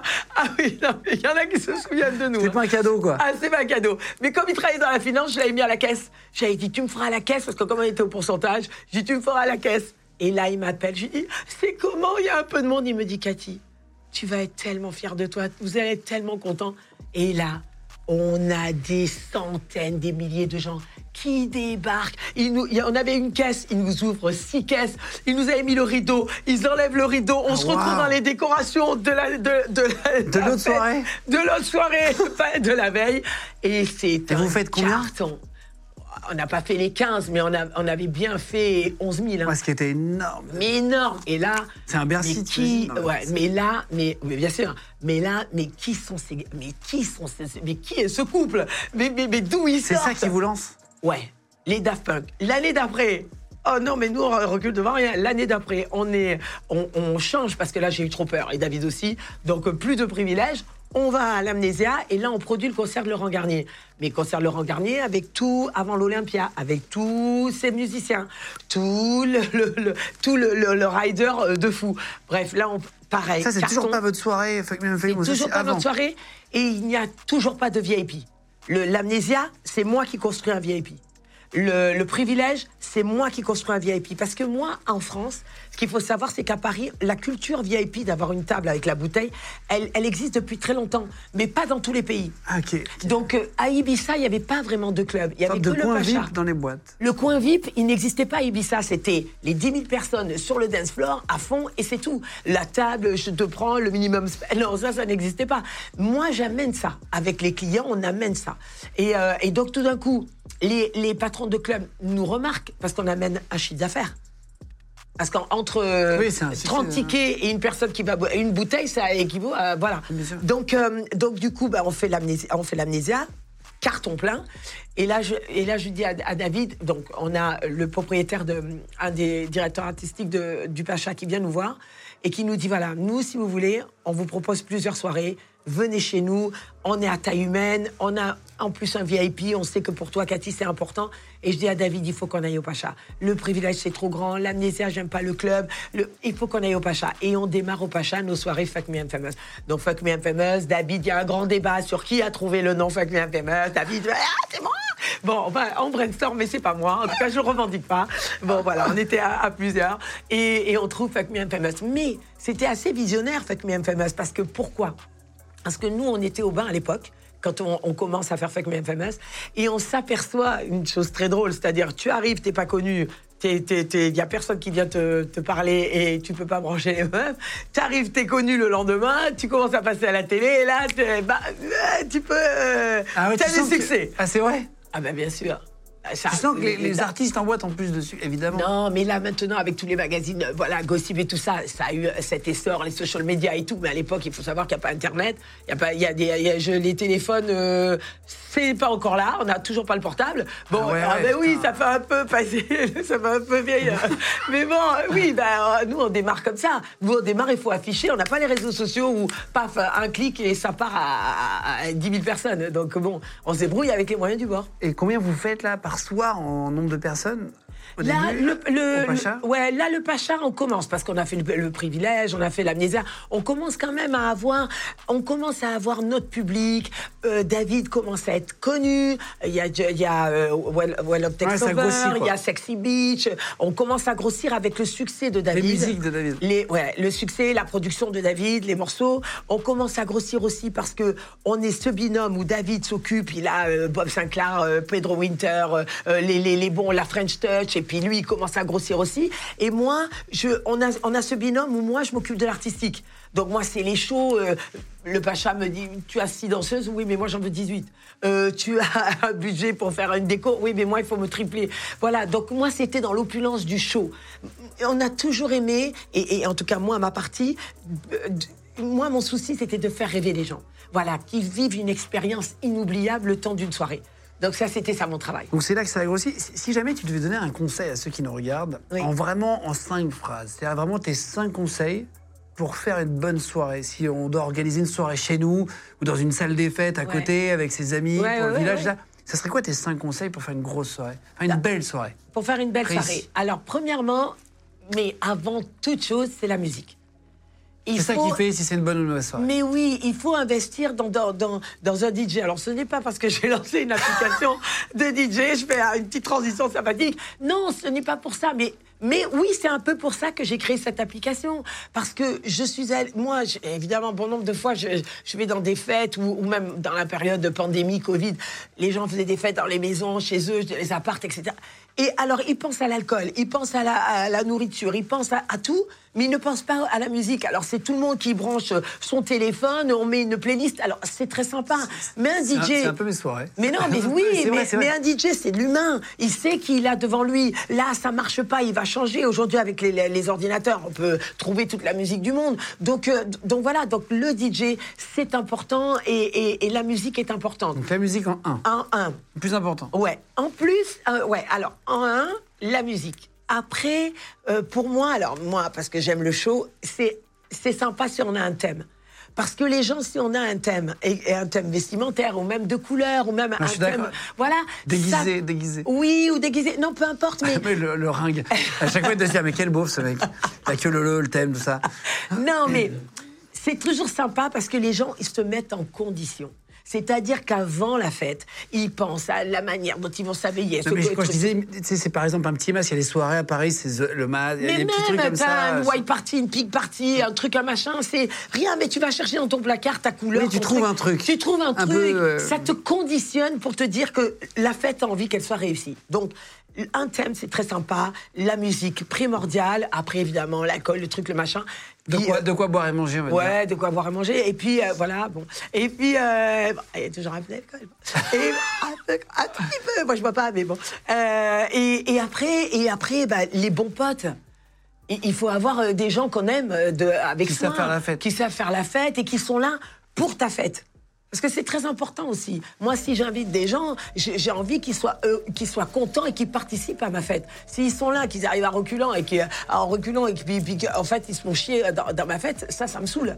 Non, mais je voilà. comprends, je comprends. hein, C'est pas grave. Non, mais c'est vrai, c'est- pas- pas agréable. Et, et voilà, et même lorsque je- moi je fais des fêtes euh, à, à Ibiza, tout est mis en condition pour que les gens rêvent aient une expérience de malade, euh, euh, ont envie de revenir, repartent avec des, des, des, des souvenirs. Euh, c'est c'est ça, moi, mon travail. C'est- c'est- il est là, mon cadeau. Les gens de podcast. Pardon, petite aparté, tu bois pas d'alcool, t'as dit? Non. C'est vrai? Pourquoi? Parce que je- j'ai remarqué que la plupart des gens qui bossent de nuit ne boivent pas d'alcool. Mais non, parce que c'est un métier. Moi, je suis pas là pour boire de l'alcool. Je Non, mais tu, tu je- pourrais je- trinquer une fois, j'en sais rien, tu vois. euh, Oui, je la trinque. coupe. Oui, non, mais moi, je geste. trinque. Mais je me tourne et je pose, je pose ma coupe. Tu le verses dans la. dans Non, la je verse pas, mais je, je pose ma coupe. Je, par exemple, je n'ai jamais pris un shot de, de, de rien, de tequila, de vodka. Je ne sais pas ce vrai que c'est. Euh, j'ai jamais fumé, un, jamais fumé euh, de la weed, euh, un joint. Je sais pas ce que c'est. Je, je- non, parce que je suis tellement euh, passionnée par, euh, par, par, par mon métier, mais qui est ma passion profonde. Euh, Oui, t'as pas besoin de. J'ai pas besoin. Après, c'est pas forcément besoin, mais moi. boire un coup, c'est sympa et tout. Mais, Non, mais je tout cas, toi, tu es vite. Je comprends, mais Pour moi, bosser. Ouais, parce que moi, je travaille. Donc, moi, je dois avoir un contrôle permanent et passe. total de ce qui se passe. Je peux pas euh, lâcher, me relâcher et être euh, comme ça aller où? À 4 h du matin, Cathy Mais pas du tout. Puis en plus, là, à la limite, je pourrais, parce que c'est une soirée, à 4 h du matin, ça y est, elle est faite, et je pourrais, je m'amuse, et je pourrais boire. Mais, mais non. Non. On va parler de ton application dans 30 secondes. Juste avant, tu, tu disais que tu avais fait des soirées, tu avais créé un peu le, le système VIP. Euh, je crois qu'il y a des, des très grosses célébrités qui viennent à Ibiza, ils t'appellent tout de suite pour que tu leur organises un peu, euh, tu vois, Ouais. euh, les soirées. Euh, je vais te dire la célébrité et je te donne une phrase et tu me dis à qui ça te fait penser, d'accord? Si tu as une idée à chaque fois. Oui. La célébrité la plus stylée que tu as vu arriver dans ta vie, où tu t'es dit vraiment, il ou elle envoie fort en termes de vêtements, en termes de style? Alors, lorsqu'on avait nos établissements, les bains, peut-être que. Lorsqu'il est arrivé euh, euh, ouais, à Paris et, et- et dans le style et, dans l'énergie et dans, et, et dans la, dans, il véhiculait euh, toute un- une, une bande avec lui et, les gens l'adoraient. Peut-être Puff Daddy. Ah, c'est vrai? Ouais. Ouais, Peut-être Puff Daddy à l'époque. Et là, récemment, dans ma soirée Black Coffee, à Ibiza, le plus stylé, écoute, j'en ai, j'en ai quand même deux, euh, pas mal. Euh, j'ai Drake Ouais. et Travis Scott. Ah oui, tu t'es dit, ok, euh, ah ouais. ok. Ça arrive à beaucoup, un, un- un Drake, quand il arrive, c'est beaucoup de gens? Oui. Drake ne peut pas, bah non, il peut pas voyager seul. Et puis il a tout, un, tout son crew, il a tout, tout Mais c'est genre tout combien de personnes? Genre, On a du mal à imaginer. C'est, une je sais pas, à Ibiza, c'était la première trentaine? fois qu'il venait à Ibiza. C'est l'année dernière. Non, c'était ouais une vingtaine. Ah, quand même. Ouais, une vingtaine, Ouais, 15, c'est une 20 petite équipe, personnes. c'est une double équipe de foot. quoi. Oui, parce que parce qu'il a envie de, il a envie de s'amuser, de kiffer avec ses potes. Et voilà, il découvre Ibiza, donc il va pas venir tout seul. La célébrité qui te dit qu'il arrive, et en fait, il arrive avec beaucoup d'autres célébrités. Est-ce que tu en connais un qui arrive à chaque fois Il arrive avec plein d'autres potes très connus? Euh, Leonardo DiCaprio. Ah, Ouais. Euh, je sais qu'il est, il est avec euh, souvent, il, a une bande de potes, d'enfance, et je crois qu'il y a Tommy Maguire, Ouais. non, c'est ça? Ouais. Ils ont toute une bande où ils arrivent, ils sortent beaucoup. Ouais. Non, c'est pas qu'ils sortent beaucoup. Non, mais ils adorent ça, c'est- ce mais, groupe mais- qui sort, Oui, et puis, et puis, euh, et puis sortir euh, n'est pas péjoratif. Sortir est, est aussi de, de- pendant une soirée de, de penser à autre chose. Sortir et de et de et, et- et- et- et d'être aussi dans dans, dans le moment, dans le temps, dans, de savoir ce qui se fait, la musique que, que, que les gens écoutent. Enfin, voilà, c'est aussi une curiosité. Sortir, pourquoi s'arrêter de sortir? Ouais, Je- je comprends pas ce concept en fait d'arrêter de sortir. Moi, les gens me disent ah, j'ai j'ai 40 ans, je sors plus. J'ai je, ah, j'ai mes, mes enfants, je sors plus. Mais, mais, mais, mais pas du tout. Pourquoi? C'est- bon de sortir. C'est bon d'être entouré de, de personnes qui font la fête, de la faire soi-même, de, de, de jusqu'au bout de la nuit, de, de, de, et de se lever le matin, d'avoir vécu une, une bonne fête, euh, avoir oublié ses soucis, son quotidien, sa routine. Mais c'est génial. Ouais, je comprends, je comprends l'énergie. Ah Euh, euh, une, alors attends, une célébrité qui ne tient pas l'alcool, un truc un peu drôle, t'as vu quelqu'un qui boit une coupe et qui est trop chaud, trop vite.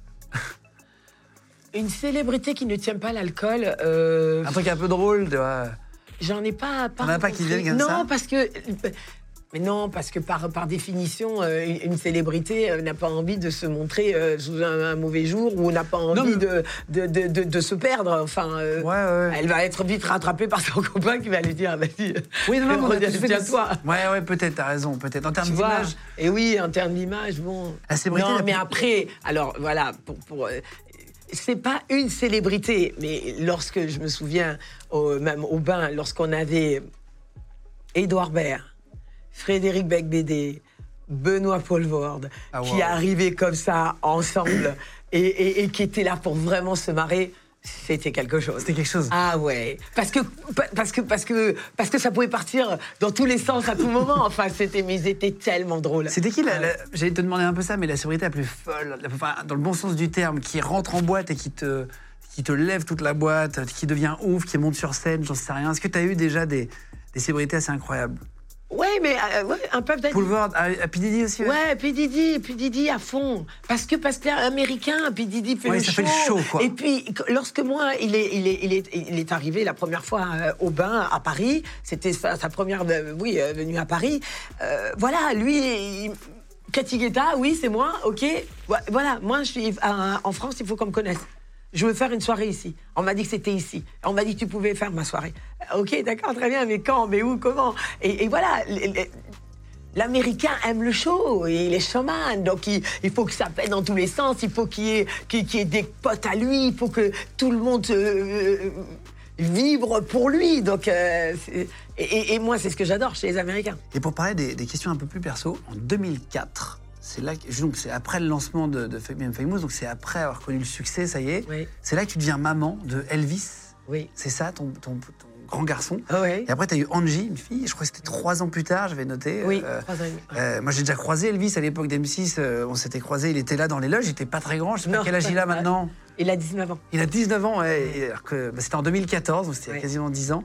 Ça change quelque chose? Dans ta carrière où tu dis que tu, tu- fais la grosse fiesta, tu sors tout le temps, etc. Est-ce que ça te, en- entre guillemets, ça t'empêche de sortir ou tu arrives à t'organiser, tu continues? Qu'est-ce que ça change pour toi en réalité? Bien, en fait, lorsque, lorsque nous avons eu Elvis, nous étions propriétaires du Pink Paradise, du Tanja, des bains, copropriétaires des bains et, euh, et de la suite. Donc, nous avions quatre établissements.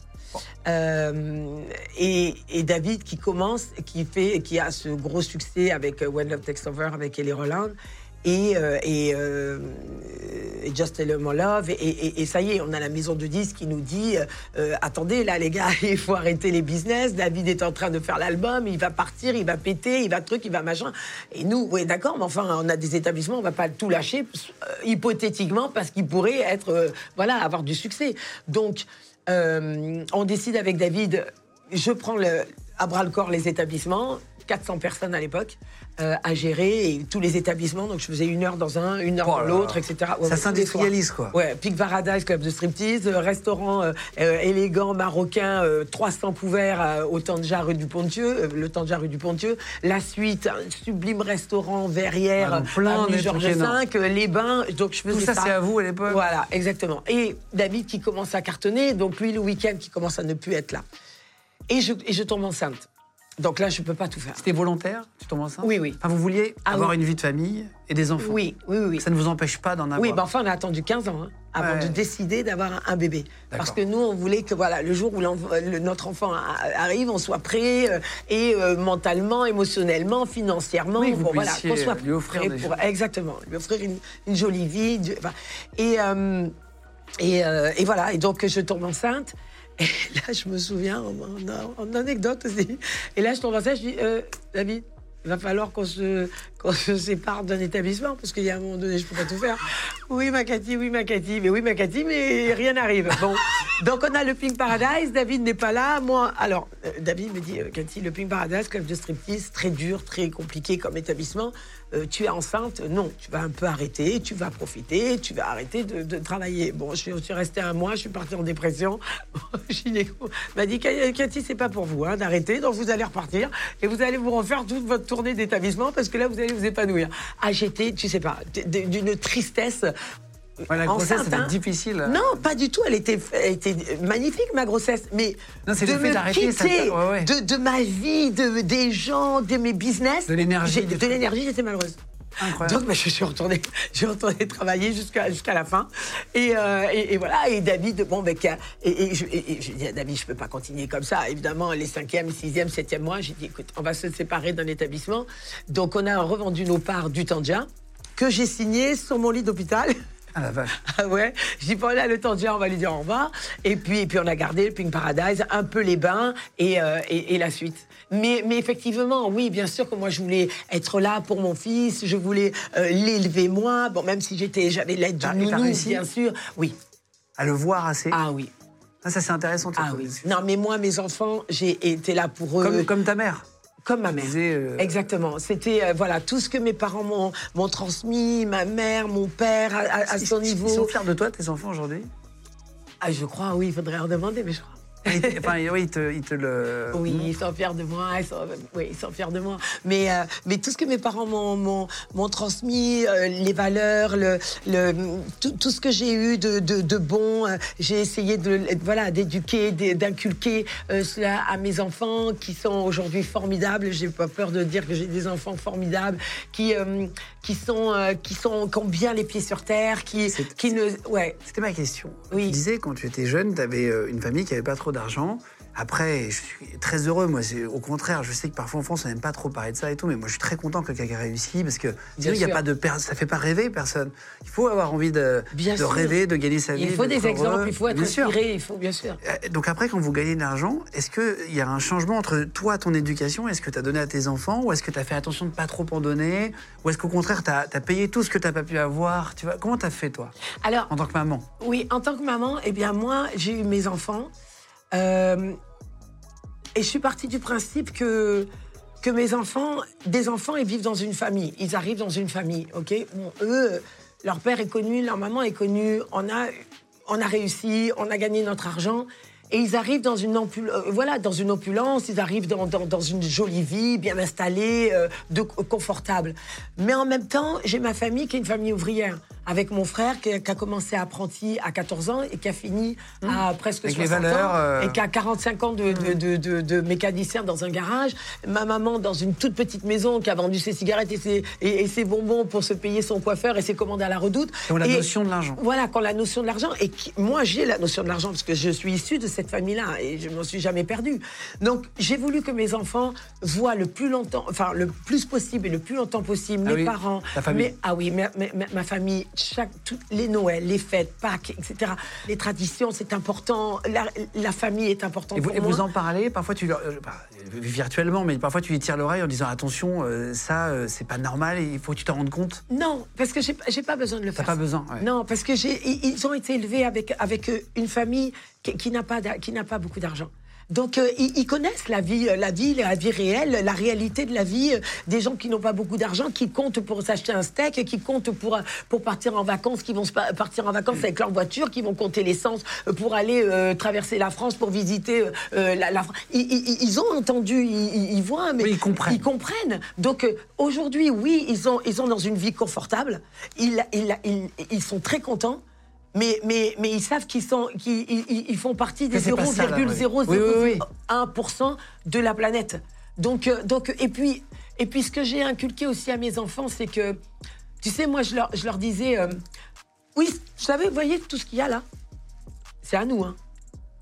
c'est pas à vous. À moi toujours. C'est vrai Donc, si vous voulez la avec, même un, chose... avec un sourire comme ça. Ah oui, oui, donc si vous voulez la même chose, il va falloir euh, travailler, il va falloir bosser. Ouais, et tu- mes enfants, aujourd'hui, si tu leur demandes ce qu'ils ont envie de faire, les deux sont entrepreneurs. Ce que j'ai les demandé, deux qu'est-ce qu'ils sont- font aujourd'hui alors. Elvis, lui, il est à Miami et euh, il est dans une université et lui, il, fait euh, sport management. Donc lui, son rêve, c'est travailler, euh, gérer une équipe de foot, gérer un stade, essayer de créer quelque chose dans le foot. Il est, il est, il, il est fanatique de foot, euh, il connaît tout, c'est l'encyclopédie du foot. Euh, et, et en même temps, maintenant qu'il est à, Mi- à Miami, bon, forcément, le, le sport, le football américain, et le basket, etc., parce qu'il est aux États-Unis. Lui, il veut exceller dans le, dans le sport. Ou aussi, pourquoi pas, le real estate, euh, Ouais, l'immobilier. Voilà. Ok, très bien. Mais, mais, mais en tout cas, le business. Ah, Et ma fille, elle, si tu lui dis euh, qu'est-ce que tu veux faire quand t'es es petite, Elle a quel âge, maintenant Elle a 16 ans. Ah oui, elle avait vu le diable s'habiller en Prada. le, donc le, le biopic de, bon, enfin pas biopic, mais un peu Ah non, oui, etc. avec Mary Streep. Bon. Et il y a une scène qui l'a marquée. Elle avait 7 ans. c'est Meryl Streep qui joue Anna Wintour qui arrive au bureau et qui enlève son manteau et qui jette son manteau avec l'assistante qui rattrape le manteau. Alors quand tu lui demandais mais qu'est-ce que tu veux faire plus tard, elle dit moi je veux avoir le manteau, je jette le manteau, j'ai l'assistante qui rattrape le manteau. Sous-entendu dans sa, sa conscience, voilà, elle veut être patronne, elle veut, elle veut bosser, elle va avoir son entreprise, elle veut avoir son business. Donc, euh, donc nous on a, on a quand même suscité ça, Oui, t'as fait gaffe à ça. l'envie, l'effort. Tu veux ça, tu travailles. Les gens de podcast. Tu les as fait bosser en boîte? Par exemple, Elvis, est-ce que tu as dit, tiens, va bosser un soir en boîte pour comprendre? Non, mais par exemple, il est venu cet été et il était bon, il était, euh, il était avec, euh, oui, il était avec un copain, oui, et, et, euh, et il me dit, maman, à quelle heure j'arrive? J'ai dit, écoute, tu sais quoi? Tu vas arriver à 1h15, je suis à la porte, et tu vas rester jusqu'à 6h30. Et tu vas me suivre comme mon ombre. Et tu vas voir tout ce que je fais, les gens à qui je dis bonjour, le personnel, le truc, les clients, le machin, l'accueil, ce que je dis, ce que je dis pas, comment je souris, comment je regarde, comment truc. Et, et, et, et voilà. Et d'ailleurs, il a compris mon travail parce que mon travail quelque part, tu peux te dire, mais attends, Il y a la façade et il y a le vrai boulot. Oui, voilà. Mais, mais, mais j'ai des enfants volontaires, déterminés. Et, et- et ça, le goût à l'effort, c'est c'est- c'est le, le- Je, je m'en fiche de ce qu'ils vont faire, mais qu'ils le fassent bien et, et à fond. Quand on s'était vu à, à- à Ibiza, on s'était croisés, tu partais le lendemain à Miami pour ton fils pour l'installer. Oui. tu arrives quand même à, à les, à les suivre et à les accompagner Oui. dans la vie aujourd'hui, malgré ton, ton planning. Oui. Comment tu fais, question bête mais technique, pour ne pas être malade ou fatigué à force de voyager et d'avoir un décalage horaire Comment tu fais pour te re- remettre tu vois, à l'heure du pays alors que tu fais parfois 4-5 pays dans la semaine? Oui. Ben, en fait, lorsque je suis à Ibiza, que mon fils rentre pour la première année à, à l'université à Miami, il a besoin de moi. Son papa va pas pouvoir y aller. Il a besoin de moi, il peut pas rentrer tout seul. Il a 18 ans, il connaît personne. Donc, je, je me dois d'aller l'accompagner, je me dois. En plus, il a eu un problème de visa, bref. Donc, je me dois de refaire sa chambre, de nettoyer sa chambre, de trucs, de l'aider à s'installer. Deux jours après, j'ai la Une petite- maman, quoi. Voilà, une maman. Je- moi, je, en fait, je, je, j'ai- je suis toujours arrivée à, à concilier À décorer les Ouais, à- oui, et à tout concilier. C'est-à-dire que lorsque je suis au boulot, j'arrive à, à fermer euh, cette, cette- cette petite euh, Ouais, à oublier case le- que j'ai là. Je suis maman. Je suis à fond. Je suis, je suis euh, en- voilà. euh, Je suis ou Cathy patronne, euh, voilà, personnage, patron d'établissement, où c'est ma, soirée, où j'accueille. Voilà, je, je fais mon métier. Lorsque je suis avec mes enfants, j'ai un, un souci avec mes enfants, je pars à l'autre bout du monde. Euh, mon fils rentre à, à l'université, je suis avec lui. Deux jours après, c'est la petite qui rentre à Los Angeles, je suis avec elle. Et je reviens et je fais ma soirée. Là, entre deux samedis, je suis allée euh, accompagner ma fille à l'école. Enfin, euh, Ouais. dans ses cours. Et comment tu te remets au décalage horaire? C'était ma question pour comprendre. Tu me dis que tu bois pas. Non. Et comment est-ce que tu pars le matin, t'arrives, t'es pas trop éclaté Comment tu Ben, moi, je prends pas non plus de mélatonine, tout ça. Je- le moins de médicaments, le moins de cachets, le moins de trucs, je, je, je prends pas tout ça. Moi, j'essaie de me Pas de Red remettre. Bull, pas de boisson Non, non, pas de café, pas de thé, pas de. Très peu. Mais euh, voilà. Mais non, j'essaie, lorsque je suis dans le pays, de me remettre à l'heure du pays. C'est-à-dire que si j'arrive à 3 heures de l'après-midi à Los Angeles, même si j'ai eu 11 heures de vol, je vais attendre minuit pour me coucher. Même si je suis explosée, je vais attendre minuit pour me Ah, tu coucher. te règles tout de suite Ouais, je me règle tout de suite. Ah, pas comme ça. Une question, t'as déjà fait une nuit blanche? Euh, Mais pas une. Des nuits Écoute-moi, c'est quand même la question un peu improbable là, à j'ai dormi poser. 3 heures, par exemple. Non, mais une nuit blanche totale, moi j'en ai jamais Ah non, fait. total. Même si c'est un quart d'heure. souvent. Mais d'ailleurs, euh, tu, tu David là, il te dit, je ne sais pas comment elle fait. Par exemple, David, lui, fait une nuit blanche. À lui, il, te le dit, il dit, mais moi, je meurs. Ah moi, je peux Il pas a jamais fait tenir. une nuit blanche Je, je m'allonge par terre. Lui, il s'endort par terre devant les gens. Il s'en fiche. Ah, mais je l'ai vu plein, de fois. T'as fait combien de. Est-ce que t'as déjà fait plusieurs nuits blanches d'affilée? Non, ça non. Ça, c'est chaud. Non, Pour le corps, même, ça- je crois que c'est pas non, très bon. mais hein. non, pas du tout. Euh, à quel moment tu te dis que tu vas créer une application euh, dont tu es venu nous parler? D'ailleurs, je vais vous mettre le lien cliquable sous la vidéo si vous voulez télécharger l'application. On dit DJs, c'est Ouais, ça? DJ. Euh, C'est donc ton application, tu y as pensé. C'est- Oui. c'est- Est-ce que je peux me permettre de dire que c'est un peu comme le Uber du DJ dans le bon Ah sens oui, du non, terme C'est-à-dire tu cliques. Bien sûr, bien sûr. En fait, l'application est née pendant le- la pandémie, pendant le Covid. Moi, euh, on a été les premiers fermés, l'événementiel, les clubs, euh, bon, il n'y avait plus de soirée, plus rien. Donc, euh, pendant deux ans, je n'ai pas travaillé, puisque Ibiza a été fermé deux ans. Euh, je suis chez moi, il faut que je il faut que je pense, que je brainstorm, que je- j'ai des projets, je suis une, une nana de projet, je suis comme ça. Et j'ai mon associé Raphaël Aflalo avec lequel j'ai une société euh, d'événementiel d'ailleurs, enfin d'événementiel, oui d'événementiel. On a une société qui s'appelle Malove Affaires qui qui présente euh, euh, des célébrités au, au brand. C'est-à-dire que quand on a une marque qui nous appelle pour euh, un ambassadeur, un Grand Prix de Formule 1, Ouais, un. DJ, etc. Voilà, nous on, essaie de trouver la bonne personne pour le bon event, etc. Donc C'est ça, ça qui t'a fait. On est, en train de brainstormer. L'événementiel est à zéro, les clubs sont à zéro, il n'y a plus rien qui se, fa- euh, qui se passe. Et donc, avec mon associé, on parle, on brainstorm et, on se dit, mais comment on peut digitaliser et apporter de la techno dans, dans, dans mon monde, dans la nuit, dans les DJ Et à la suite de ce, de ce brainstorming, euh, naît l'application DJ. Et on se dit, mais pourquoi on, on- on ne ferait pas une application comme Uber pour, aller, euh, pour, pour, pour que la- chaque personne puisse avoir son DJ chez soi? C'est pas à destination des boîtes de nuit, c'est aussi à destination des particuliers, on est Ah d'accord non, mais c'est. Tu veux faire ton anniversaire? Mais non, mais c'est à la destination 40 ans, de tout 30 le monde. Oui. N'importe quelle célé- célébration. Un anniversaire, un mariage, t'as réussi ton permis, tu veux le fêter. T'as ton nouvel appart, fête. tu veux le fêter. Tu, tu viens de rencontrer ta copine, tu viens d'ac- d'accoucher, tu viens euh, Noël, le jour. N'importe quelle fête, tu peux avoir un DJ chez toi. Ça coûte combien les DJ euh, sur, sur cette application pour avoir une notion Bien sûr. À partir de combien on va À dire partir de 100 euros. C'est vrai? Oui, Mais tu plaisantes. Non. Et le DJ vient avec son, son matériel, son équipement, euh, enfin son équipement, avec son, son, lab- son ordinateur, euh, ses platines, euh, il vient avec tout. Alors en dessous de 50 personnes, il vient avec son, son matos. Euh, si c'est au-dessus de 50 personnes, on quand même conseille quand même un peu, oui, un peu plus de lumière, un peu plus de son. À voilà. partir de 100 euros Oui. Mais c'est hyper bien ça. Ouais, c'est bien. Parce qu'en fait, pas- je pensais que tu allais me dire, tu vois, une grosse somme. En fait, tu Non, peux, quand t'es pas une bande de potes. Mais bien sûr. T'es une vingtaine, même une classe en fin d'année. euh, Mais tu oui, une mais n'importe, mais même un dîner.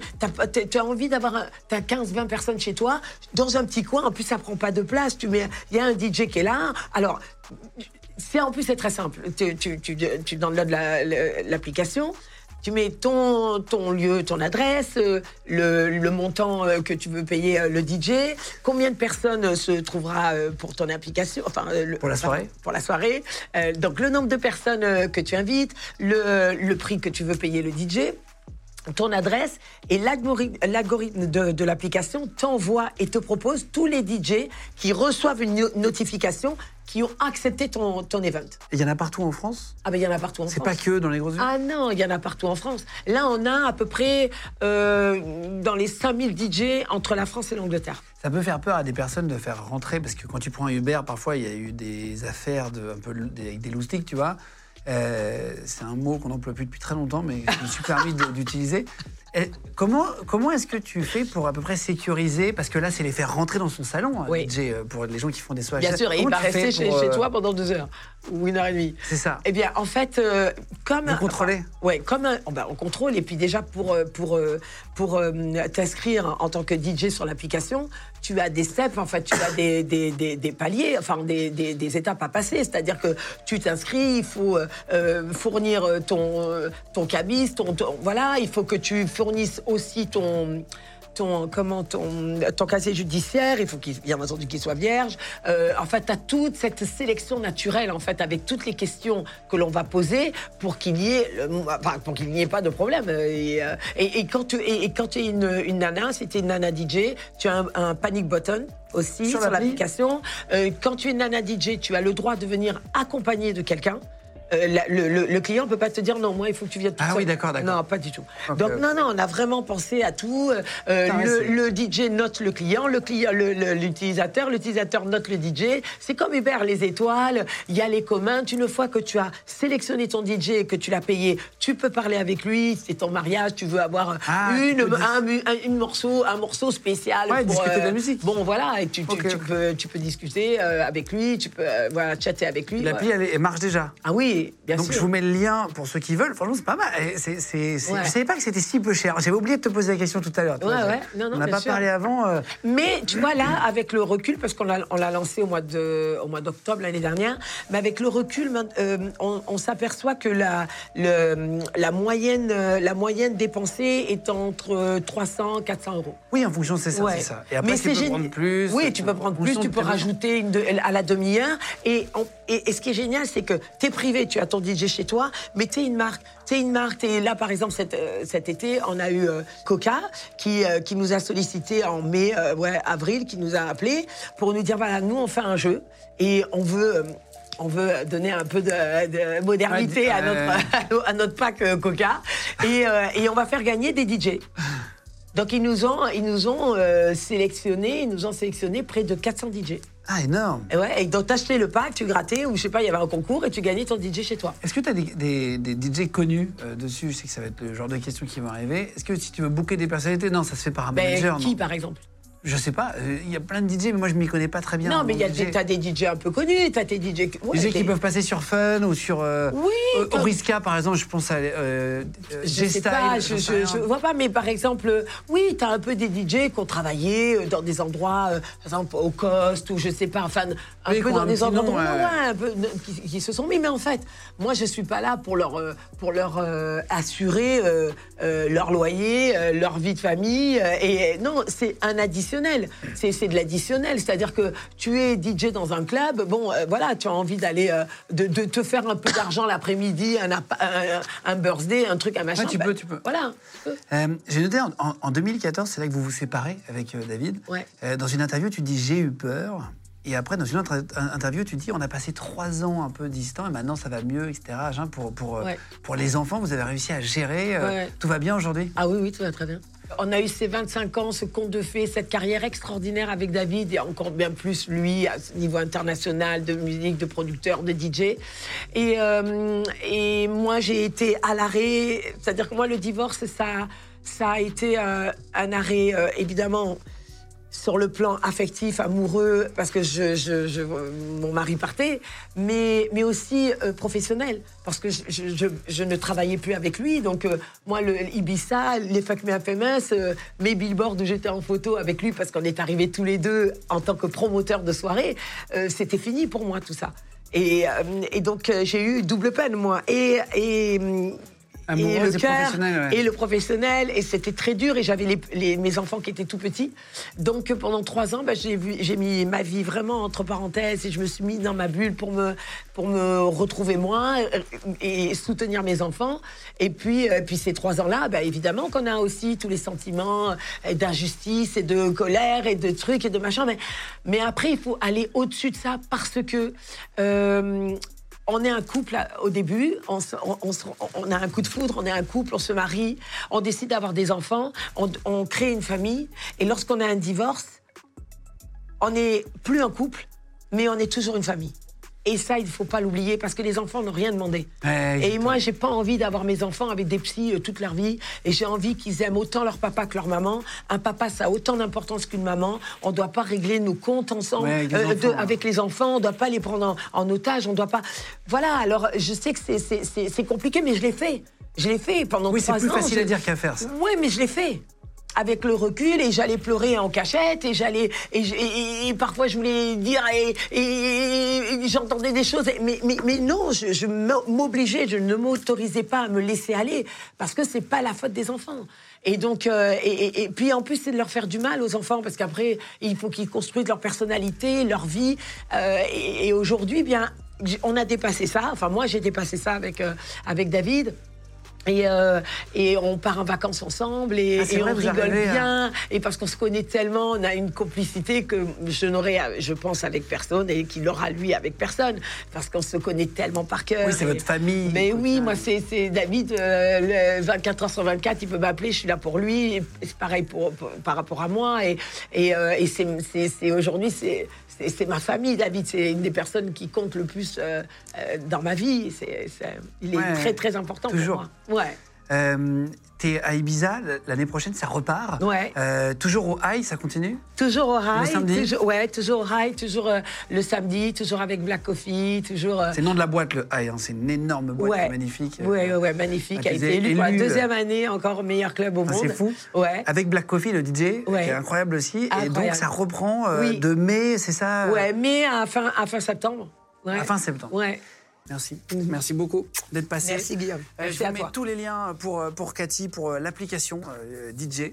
Ouais. Euh, pour, euh, voilà, si vous voulez réserver un DJ pour, pour la soirée, justement, pour vos soirées, etc. Ah bah là, il y a Halloween, Euh, Noël, il y le a jour tout de qui l'an, il y a arrive, tout donc, qui arrive là. Voilà, on vous met le lien en dessous en cliquable. Continuez de vous abonner de plus en plus nombreux. On se retrouve très vite tous ensemble.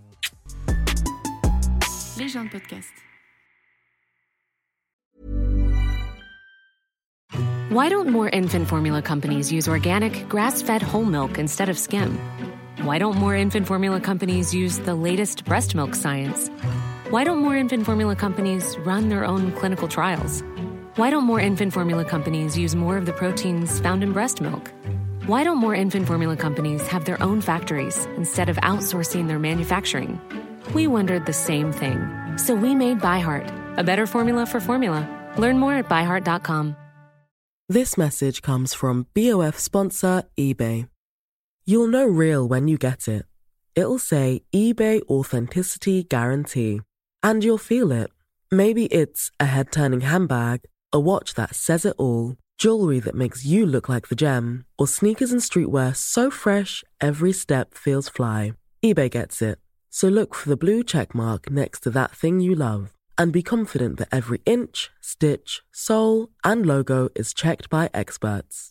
With eBay Authenticity Guarantee, you can trust that feeling of real is always in reach. Ensure your next purchase is the real deal. Visit eBay.com for terms. Vous venez d'écouter un épisode de Légende. Retrouvez cette interview et toutes les autres sur nos réseaux sociaux, YouTube, Instagram, Snapchat et TikTok. Vous tapez Légende, L-E-G-E-N-D. Et si vous avez aimé ce podcast, abonnez-vous et pensez à lui mettre 5 étoiles. Merci.